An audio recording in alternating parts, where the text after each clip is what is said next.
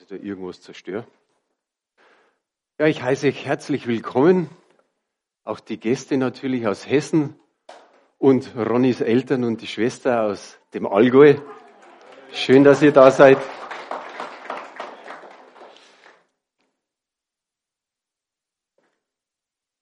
Vor kurzem war die Elisabeth hier vorne gestanden und hat gesagt, wir brauchen sechs Kilo Plätzchen für unseren sozialen Dienst. Und dann haben ein paar gesagt, oh. Und richtig Raunen ist durch die Gemeinde gegangen. Was? Sechs Kilo? Und jetzt haben wir über zwölf Kilo bekommen. Und einfach mal mein Dank an die Plätzchenbäckerinnen. Das ist echt der Hammer. Vielen Dank auch für all diejenigen, die das Haus geschmückt haben. Das sind welche aus unserer Gemeinde und auch aus der CWG zusammengekommen und haben nicht nur den Saal, sondern auch die anderen Räume und das Treppenhaus gemacht. Also das ist richtig schön. Freue mich total. Und was ich auch noch super finde, ist einfach das Gebetsteam. Ich war wieder vorher unten, so die halbe Stunde vor dem Gottesdienst ist unten ein Raum, wo das Gebetsteam ist oder Teile davon. Und es ist so viel gebetet worden und so laut und so kräftig und so euphorisch. Ich habe mir gedacht, ich komme gar nicht dran, ich gehe wieder raus. Nein, es war einfach schön, also es war richtig gut, hat mir richtig gefallen und macht Spaß, wenn man weiß, dass es ein Gebetsteam gibt und andere Beter noch, die sich damit einklinken und einfach dem Herrn die Ehre geben. Meine Predigt heißt heute, jetzt wollte ich richtig bayerisch reden, heute heißt, heißt heute, meine Predigt heißt die Adventszeit, ganz schlicht und einfach. Wir schreiben ja den zweiten Advent 2021. Und ich weiß nicht, ob es für euch ein besonderer Tag ist. Für mich ist es ein besonderer Tag, denn vor 33 Jahren, also 1988 am zweiten Advent, hat Jesus mein Herz erobert. Und ja, da müssen wir einen Herrn Applaus geben. Andere sagen, ich habe mein Leben Jesus gegeben. Ja, das stimmt auch. Und es hat sich folgendermaßen zugetragen. Wir haben ein Ehepaar eingeladen zu uns, Katja und Bodo Hoffmann, die sind jetzt Missionare in Südafrika. Und die Frauen, die haben schon in der Küche gekocht. Und der Bodo und ich, wir waren im Wohnzimmer gesessen. Und dann hat der Bodo, der auch Maschinenschlosser war, meine Frau hat immer versucht, mich mit Christen zusammenzubringen, die ja noch, so wie jetzt der Bodo, den gleichen Beruf haben wie ich. Und dann haben wir so über unseren Beruf gesprochen. Und auf einmal sagt er, glaubst du, dass du Sünder bist? Und ich habe gesagt, ja. Also ich glaube schon, dass ich Sünder bin. Ich kann mir gar nicht vorstellen, dass irgendjemand auf der Welt kein Sünder ist. Dann hat er gesagt, ja, möchtest du, dass die Sünden dir vergeben werden? Sage, wenn das irgendwie möglich ist, ja. Dann hat er gesagt, glaubst du, dass Jesus für deine Schuld ans Kreuz gegangen ist? Sage, ich habe schon mal gehört, dann habe ich gesagt, ja, ich glaub's. Und dann sagt er, ja, bekenne deine Sünden und folge Jesus nach. Meine Frau und die Katja, die sind dann an der Tür gestanden. Meine Frau war fix und fertig, weil sie endlich das erlebt hat, wofür sie gebetet hat, dass ich mich bekehre. Und das war vor 33 Jahren. Aber ich möchte euch noch ein bisschen weiter mit zurücknehmen, so bis in die Kindheit hinein. Und da möchte ich aber auch sagen, denkt ihr mal kurz an eure Kindheit. Und zwar in der Adventszeit. Was hast du da alles geglaubt?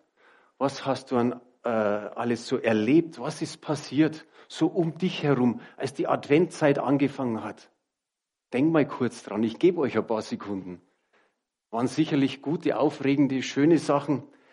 Prägend war es auch, da waren die Eltern, da waren vielleicht Opa und Oma, Onkel und Tanten, die dir irgendetwas vom Nikolaus erzählt haben, vom Christkind, vom Weihnachtsmann, von dem, dass man einen Stiefel auch rausstellen kann, so außen aus der Wohnung und dass der dann irgendwann gefüllt wird. Für mich war nur wichtig, was ich da so damals mitgenommen habe, man muss brav sein. man muss brav sein und nicht nur, wenn dann der Nikolaus schon dasteht, sondern eigentlich das ganze Jahr. Und ihr wisst alle, auch ihr werdet wahrscheinlich da irgendwie Probleme gehabt haben. War nicht ganz so einfach, das ganze Jahr brav zu sein. Und dann hat's Belohnung gegeben.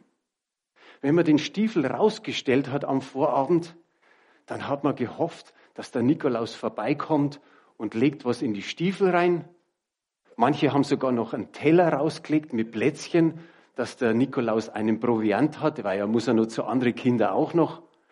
Und dann hat man sich natürlich über sowas gefreut. Aber manchmal kam der Nikolaus direkt. Und wenn du da so, so klein warst und schaust den riesen Nikolaus an, war es einen schon irgendwie komisch. Und ich denke immer noch dran, wenn der große Nikolaus so runtergeschaut hat und hat gesagt, na Franz, warst du immer brav? Und ich habe mir so gedacht, wow, wow, ich traue mir gar nichts sagen. Er hat einfach nur genickt. Dann hat er gesagt, hast du der Mama auch geholfen und dein Zimmer aufgeräumt? Mhm, mhm.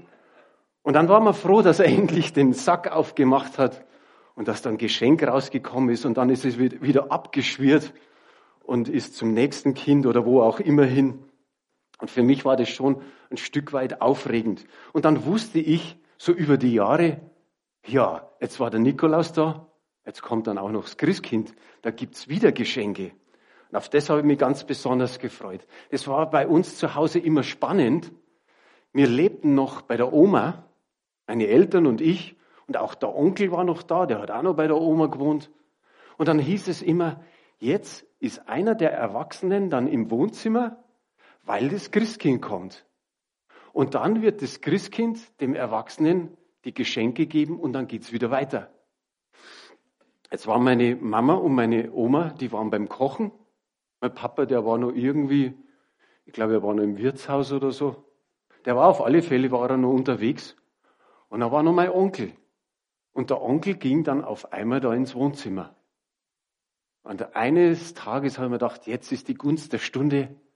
Jetzt schaust mal, wie das da so ist im Wohnzimmer. Dann habe ich so durch das Schlüsselloch durchgeguckt. Und was muss ich sagen? Nichts habe ich gesehen. Nix. Überhaupt nichts. Doch, der Onkel war da, aber das Christkind war nicht da. Und ich habe nur gesehen, wie der Onkel so eine Riesentüte vom Kaufhaus aufgemacht hat. Und da waren die ganzen Geschenke drin und die hat er dann unter dem Weihnachtsbaum so drapiert. Und kurz darauf ist er wieder rausgekommen. Jetzt war natürlich der ganze Zauber von Weihnachten für mich irgendwie weg. Das, das mit dem Christkind war einfach, es hat sich entpuppt als Täuschung. Und ich war total enttäuscht. Im Duden steht drin, eine Enttäuschung ist eine nicht erfüllte Hoffnung oder Zuversicht. Und ich muss sagen, und ich nehme euch damit, als Kind war es einfach leicht, an den Nikolaus, an das Christkind, an den Weihnachtsmann zu glauben oder auch an Gott. Und irgendwie, wenn man so weiterdenkt, dann denkt man sich, warum fällt es den Erwachsenen so schwer, an jemanden zu glauben, der sie zutiefst kennt und versteht? Der einfach weiß, was unser, unser Herz so, ja, sage mal, sich fürchtet oder sich kümmert, der weiß, was für Wünsche das wir haben an jemand zu glauben, wenn man erwachsen wird, ist anscheinend richtig schwer. Und ich habe mir hier hingeschrieben, vielleicht wurden wir zu oft enttäuscht in verschiedenen Bereichen unseres Lebens. Und dann haben wir gesagt, Mensch, wir wollen unser Vertrauen nicht nochmal in eine weitere Illusion verschwenden. Und niemand soll uns mehr in der Zukunft für naiv halten und keiner soll mehr zu uns sagen, Du glaubst doch wohl noch an den Weihnachtsmann. Es gibt natürlich einen Unterschied zwischen dem Weihnachtsmann und zwischen Gott. Ich denke mal, der Weihnachtsmann zieht in allen Vergleichen mit Gott den kürzeren, aber in einen Vergleich nicht. Was könnte das sein? Es sind die Geschenke. Der Weihnachtsmann hat über die letzten Jahrhunderte Milliarden von Geschenke auf der Welt verteilt. Und Gott, Gott gab vor gut 2000 Jahren Jesus Christus in die Welt. Das war das einzige Geschenk. Also da zieht er zwar den kürzeren, aber das ist das beste Geschenk, das er geben konnte. Ich glaube, in der Adventszeit darf nie ein Bibelvers fehlen. Johannes 3, Vers 16. Denn so hat Gott die Welt geliebt, dass er seinen einzigen Sohn gab, damit jeder, der an ihn glaubt, nicht verloren geht, sondern ewiges Leben hat. Und genau hier steht's, gab. Er gab ihn zu Weihnachten in die Welt hinein und er gab ihn an Ostern ans Kreuz für unsere Schuld. Und das ist eigentlich so der Kern des Evangeliums. Man kann es mit wenigen Worten ausdrücken. Wir wissen, was Gott vorhat. Und wir können tatsächlich sagen, es ist naiv, an den Nikolaus oder an den Weihnachtsmann oder an das Christkind zu glauben. Aber es ist wunderbar. Es ist das Beste, was wir tun können, an Jesus Christus zu glauben, um nicht verloren zu gehen, wie es hier heißt. Ich möchte noch auf eine andere Person zu sprechen kommen nämlich einfach mal zuerst weg vom Christkind, weg vom Weihnachtsmann und vom Nikolaus. Aber da gab es bei dem Nikolaus noch jemand, der ihm geholfen hat. der Knecht Ruprecht, ja. Vom Draus vom Walde komme ich her. Ich muss euch sagen, es weihnachtet sehr. Ich glaube, etliche von uns kennen dieses Gedicht von Theodor Storm. Ich glaube, 1862 hat er das gedichtet. Und es handelt von dem Knecht Ruprecht. Es war so ein spätmittelalterlicher äh, Kinderschreck, der die Eltern unterstützte, indem dass er die Kinder zur Frömmigkeit mahnte. Der Nikolaus, der war irgendwie bekannt und manchmal kam eben der Knecht Ruprecht mit. Und dann haben wir schon immer gewusst, was los ist. Weil wir sagen können, der Nikolaus war ja positiv besetzt der war der Beschenkende. Aber der Knecht Ruprecht, der hat immer gesagt, ja, wenn du nicht gehorsam warst, was hat er gemacht? Dann ist er mit der Rute gekommen. Er ist der Gegenspieler gewesen und hat einfach die unartigen Kinder gezüchtigt. Und nur diejenigen sind belohnt geworden, die die Regeln und die Gebote eingehalten haben und die gehorsam waren. Und die Ungehorsamen, naja, die mussten für ihr Fehlverhalten bestraft werden. Und es kann sein, dass viele Menschen von Gott sich auch so ein Bild machen, dass sie sagen, er ist die strafende Person. Und wir wissen, jeder hat so eine Vorstellung von Gott. Ich kenne einige, die zimmern sich ihren Gott selbst zusammen aus verschiedenen Religionen. Und ich kenne einen ganz besonders, der sagt, naja, ich mache mir Gott so, wie ich ihn mir vorstelle. Ich mache mir so mein Bild von ihm. Oder eben, wie ich vorher gesagt habe, von den Eltern oder Großeltern geprägt.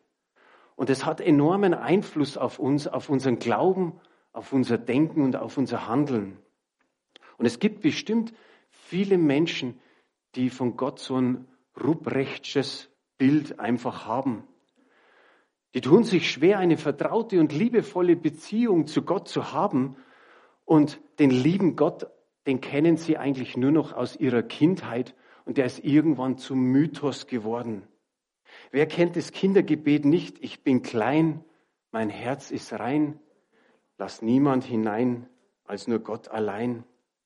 Aber in der harten Realität des Erwachsenwerdens wird jegliche Bedeutung verloren. Was hast du dir für ein Bild von Gott gemacht? Oder was hast du vielleicht noch für ein Bild von Gott? Auch das vom strengen Richter, der aus weiter Distanz über die Einhaltung seiner Gebote einfach wacht, der allwissend ist und es entgeht ihm kein Fehler. Jeder Verstoß gegen seine Regeln werden verurteilt. Und da gibt's auch noch mal ein altes Lied. Pass auf, kleines Auge, was du siehst. Pass auf, kleiner Mund, was du sprichst. Pass auf, kleine Hand, was du tust, pass auf, kleiner Fuß, wohin du gehst und so weiter. Und dann heißt, der Vater im Himmel schaut herab auf dich. Also du bist beobachtet. So nach Ruprechtscher Manier züchtigt er jeden mit der Rute, der nicht seinen Willen tut, und Leid ist die Strafe für die Übertretung seiner Gebote. Es gibt noch ein weiteres Bild, nämlich das vom alten Mann. So manche haben ein Bild von ihm, dass sie sagen, der ist so alt und so ein seniler Greis, so der sitzt einfach da droben und betrachtet einfach mal das Geschehen vom Himmel. Er ist weit weg, er kann oder will sogar gar nicht eingreifen. Er lässt sie einfach mal so ihrem Schicksal über. Es sind ihm die Menschen egal und er hört sie nicht oder er verschließt sogar die Ohren auf all dem, was sie sagen. Sie beten und sie rufen, aber er hört die, die Rufe von der Erde nicht bis in den Himmel. Vielleicht noch ein, ein letztes Bild, der Zyniker. Fataler als Gleichgültigkeit ist nur noch, wenn Menschen Gott mit einem Zyniker vergleichen, wo sie einfach sagen, der freut sich über das Leid der Menschen. Ich habe von einem Publizisten gelesen, er schrieb, Gott ist böse, gemein, hinterhältig, zynisch und unmoralisch. Er hat viel mehr als den Holocaust zugelassen. Und dann führt er auf Kambodscha, Ruanda, den Völkermord in Armenien und Srebrenica. Und dann sagt er, ich denke, er, er macht öfter eine Pause, guckt runter und hat Spaß daran, was passiert. Und ich glaube, wir können das noch fortsetzen. Es gibt viele negative Bilder von Gott, aber die Bibel sagt was? Mach dir kein Bild oder kein Bildnis von Gott. Aus einem guten Grund, weil wir reduzieren Gott dann sowieso auf unseren Maßstab oder auf unsere Maßstäbe. Und wir wollen Gott berechenbar machen und wollen ihn einsortieren. So, ihr kennt es, dass man so die Schublade aufmacht und dann tut man rein und wir wissen schon, wie er ist. Aber das kann verhängnisvolle Fehleinschätzungen geben. Warum? Weil Gott größer ist, als wir mit unserem Verstand begreifen können. Gott ist mehr, als wir uns jemals vorstellen können. Und natürlich gibt es Menschen, die sagen, ich will wissen, wie Gott ist und auf wen wir uns da einlassen. Aber was können wir tun, damit wir immer mehr und mehr Gott kennenlernen? Und es gibt eine gute und eine einfache Antwort, nämlich auf zu neuen Bildern. Wir müssen immer nur Jesus anschauen. Gott kam an Weihnachten auf die Welt, um zu zeigen, wie er wirklich ist. Der Sohn Gottes lebte unter uns als wahrer Mensch und als wahrer Gott. Der Philipperbrief, das haben wir jetzt hier nicht auf Folie, der sagt so in etwa, obwohl er in allem Gott gleich war, wurde er ein Mensch wie jeder andere und er wurde hier geboren. 1. Timotheus 2, Vers 5. Denn es gibt nur einen Gott und nur einen Vermittler zwischen Gott und dem Menschen. Das ist Christus Jesus, der Mensch geworden ist. Jesus teilte sein Leben mit anderen Menschen und zeigte seine Sicht auf Gott den Vater. Jesus wurde praktisch in dieser Zeit Gott zum Anfassen. Und je mehr wir über Jesus Christus erfahren, desto mehr erkennen wir Gottes Wesen. In Johannes 5, Vers 19 steht, da antwortete Jesus und sprach zu ihnen, Wahrlich, wahrlich, ich sage euch, der Sohn kann nichts von sich selbst tun, außer was er den Vater tun sieht. Denn was der tut, das tut ebenso auch der Sohn. In unserem Alltag wird es oft verschrien, der Apfel fällt nicht weit vom Stamm. Und dann sagt man, mei, der ist ja wie sein Vater. Aber hier ist es wunderbar, ein wunderbarer Vergleich, der Vater oder der Sohn wie der Vater. Johannes 14, Vers 9 sagt, Jesus spricht zu ihm, so lange bin ich bei euch und du hast mich nicht erkannt, Philippus? Wer mich gesehen hat, hat den Vater gesehen. Und wie sagst du, zeige uns den Vater? Damit liegt der Ausweg aus dem Dilemma an Weihnachten in Windeln in der Grippe. Im Johannesevangelium heißt es an vielen Stellen ganz klar, in Jesus lebte Gott unter uns. Und Jesus hat neue Bilder und wirkliche Bilder gemalt von Gott. Da gibt's viele Gleichnisse. Immer wieder wird Gott in einer gewissen Art und Weise dargestellt. Wenn wir an das Gleichnis denken vom verlorenen Sohn, das ja jeder kennt, und sogar vielleicht welche, die nicht unbedingt Jesus nachfolgen, hat der ein oder andere schon was gehört davon. Aber da wird Gott als der liebende Vater dargestellt. Wir wissen alle, dass da der Sohn war, der gesagt hat, Papa, gib mir das Erbe. Und dann ist er losgezogen. Er war in der Welt, hat es verprasst, landete bei den Schweinen.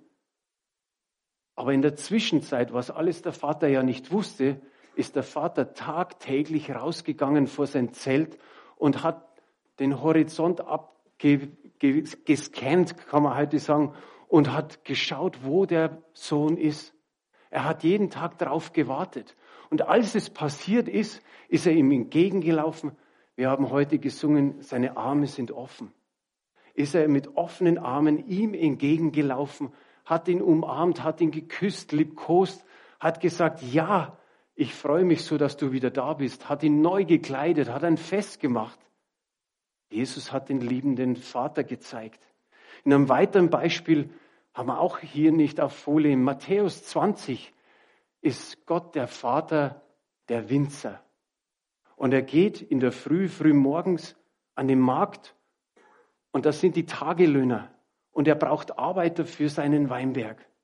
Und dann nimmt er einige Arbeiter mit stellt sie ein und er sagt zu ihnen, ein Silbergroschen für jeden ist der Tageslohn. Und dann fangen sie zu arbeiten an. Und er merkt, er braucht nochmal welche Arbeiter und er geht um neun und um zwölf Uhr hin. Und nachdem es schon später wird und es ist schon 15 Uhr und 17 Uhr, holt er nochmal welche. Das sind dann die letzten am Marktplatz gestanden, die keine Arbeit mehr bekommen haben die keiner nehmen wollte, die aber ihre Familie versorgen wollten, die hat er auch noch mitgenommen.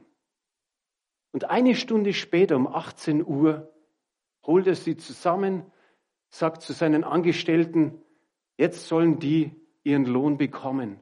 Und da steht der, der um 17 Uhr gekommen ist, oder diejenigen, dann diejenigen um 15 Uhr, diejenigen um 12 Uhr, um 9 Uhr und um 6 Uhr. Und er fängt an und gibt denen, die um 17 Uhr gekommen ist, sind jeweils einen Silbergroschen. Und genauso denen, denen, denen, denen. Auch denen, die um 6 Uhr gekommen sind. Und jetzt, jetzt wird's heftig. Jetzt beschweren sich die, die um 6 Uhr gekommen sind oder die um 9 Uhr und sagen, wir arbeiten den ganzen Tag und was ist geschehen? Wir kriegen nicht mehr. Dann sagt er, ihr Lieben, ich habe mit euch diesen Lohn ausgemacht. Was ärgerst du dich über meine Großzügigkeit? Wie wunderbar hat Jesus Christus den Vater, den himmlischen Vater, Gott dargestellt. Gott ist so, dass er in die Schwachen investiert.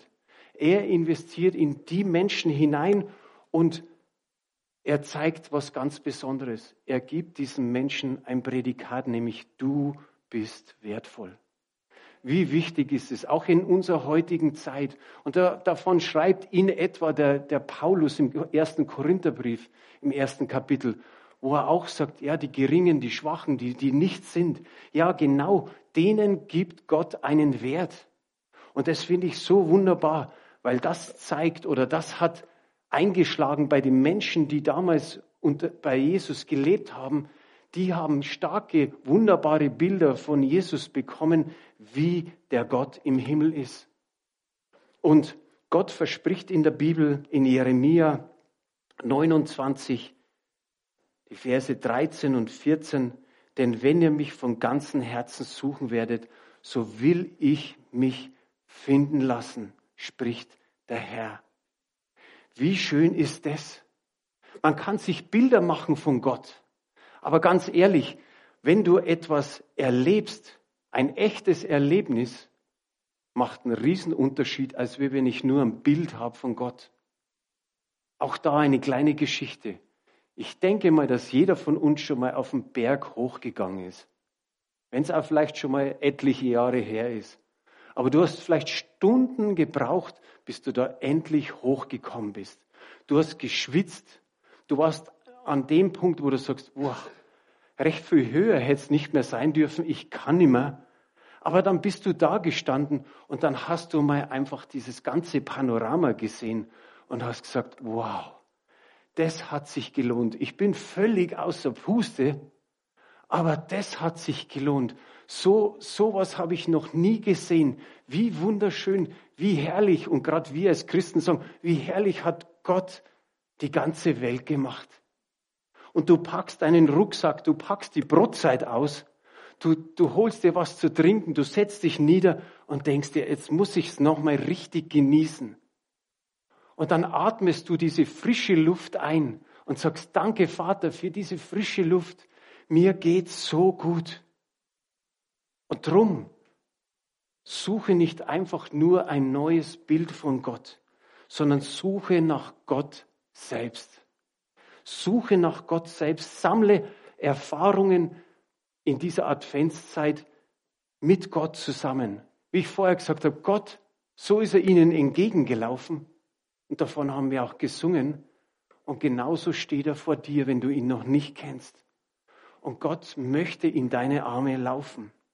Und es kann sein, dass du von einem Vater, deinen leiblichen Vater, total enttäuscht bist. Aber eins ist hundertprozentig sicher, Gott enttäuscht nie. Gott enttäuscht nie. Habt ihr da Amen dafür? Ich glaube, jeder von uns hat es erlebt. Gott enttäuscht nie. Gott ist anders. Gott ist mehr, als wir uns jemals vorstellen können. Und auch für diejenigen, die schon lange mit Gott gehen. Schau mal, was du in dieser Adventszeit, wir sagen immer in Bayern die Stadezeit, was du da alles an neuen Erfahrungen mit Gott sammeln kannst. Die Zeit ist jetzt richtig komisch.